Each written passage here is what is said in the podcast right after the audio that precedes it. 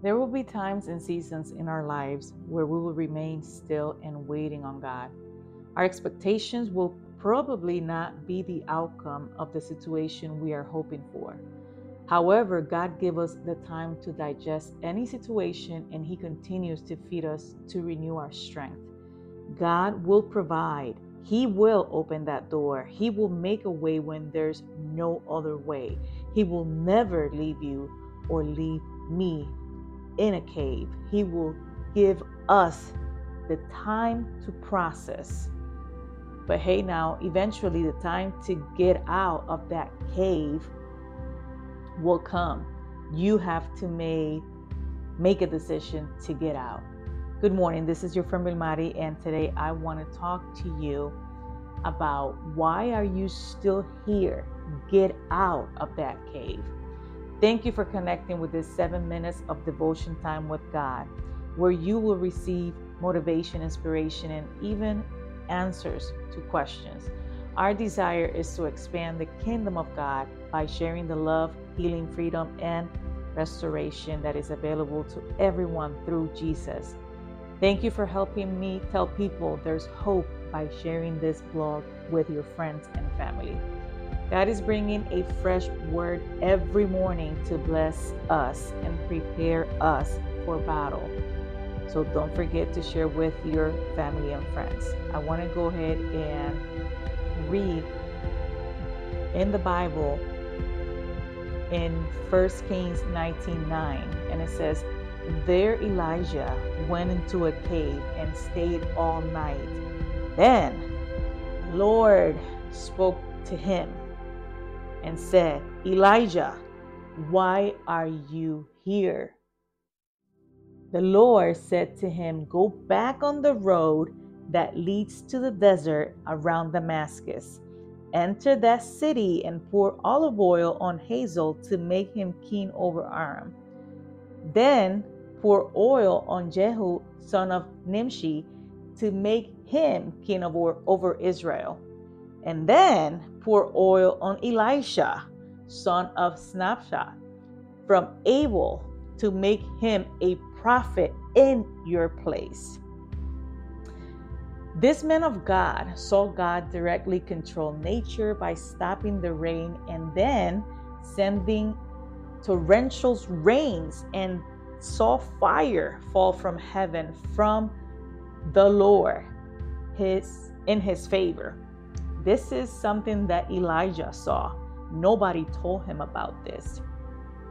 So the Bible presents Elijah in the cave after receiving a death threat from Jezebel, the wife of King Ahab.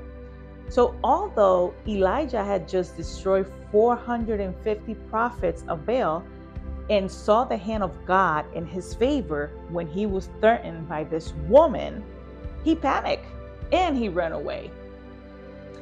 So, why did Elijah hide in the cave after seeing the power of God manifested so many times? Why did he panic? Well, the first thing that I want to mention today is that God allowed Elijah to spend this time in that cave. During that time, he was depressed. Elijah was tired, he was extremely exhausted, and he even told God, I have had enough, Lord. He prayed and he told God, Let me die. I am no better than my ancestors. So he was obviously going through a process where he experienced depression. He needed that time in that cave. God gave Elijah, Elijah time to restore. He did not expect the prophet to be up and running no matter, you know, in a matter of time. But no matter what took Elijah to feel that way, God did not judge Elijah during his process. He still went above and beyond by providing Elijah with food and water, water during this time. And he did it in an impossible, humanly speaking way. He was feeding Elijah, he was using his angels to feed Elijah and renewing his strength because Elijah had to eat and drink while he was in the desert. So the Bible states that he stayed hiding in that cave. Elijah had expectations that God did not meet. So he was in this situation because he was expecting God to move in a way that God did not move. So he couldn't understand that. And sometimes God is going to move in ways that we won't understand. So this took Elijah out of the connection he had with God and put him in that dark place. So I just want to go ahead and remind you today that no matter what, eventually you still have to get out of that cave because you have made that cave your home. So there's going to be a time where God is going to shout to you, "Why are you still here?" And that that time, that day is today. I want you to put your name after this question.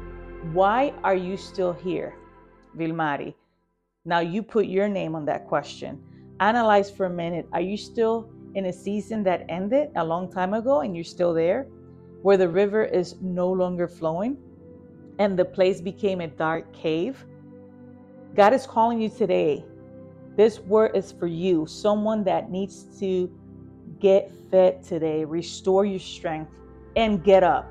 Wipe your tears and walk out to enter to your new season today. I want to go ahead and pray for you. Father God, I ask you to pour your strength to the person listening to this audio. When they are weak, let them feel your love. When feeling forsaken, courage when they are afraid, wisdom when they feel foolish, comfort when they are feeling alone, hope when they feel rejected, and peace when they are in the middle of the storm. Amen. God bless you.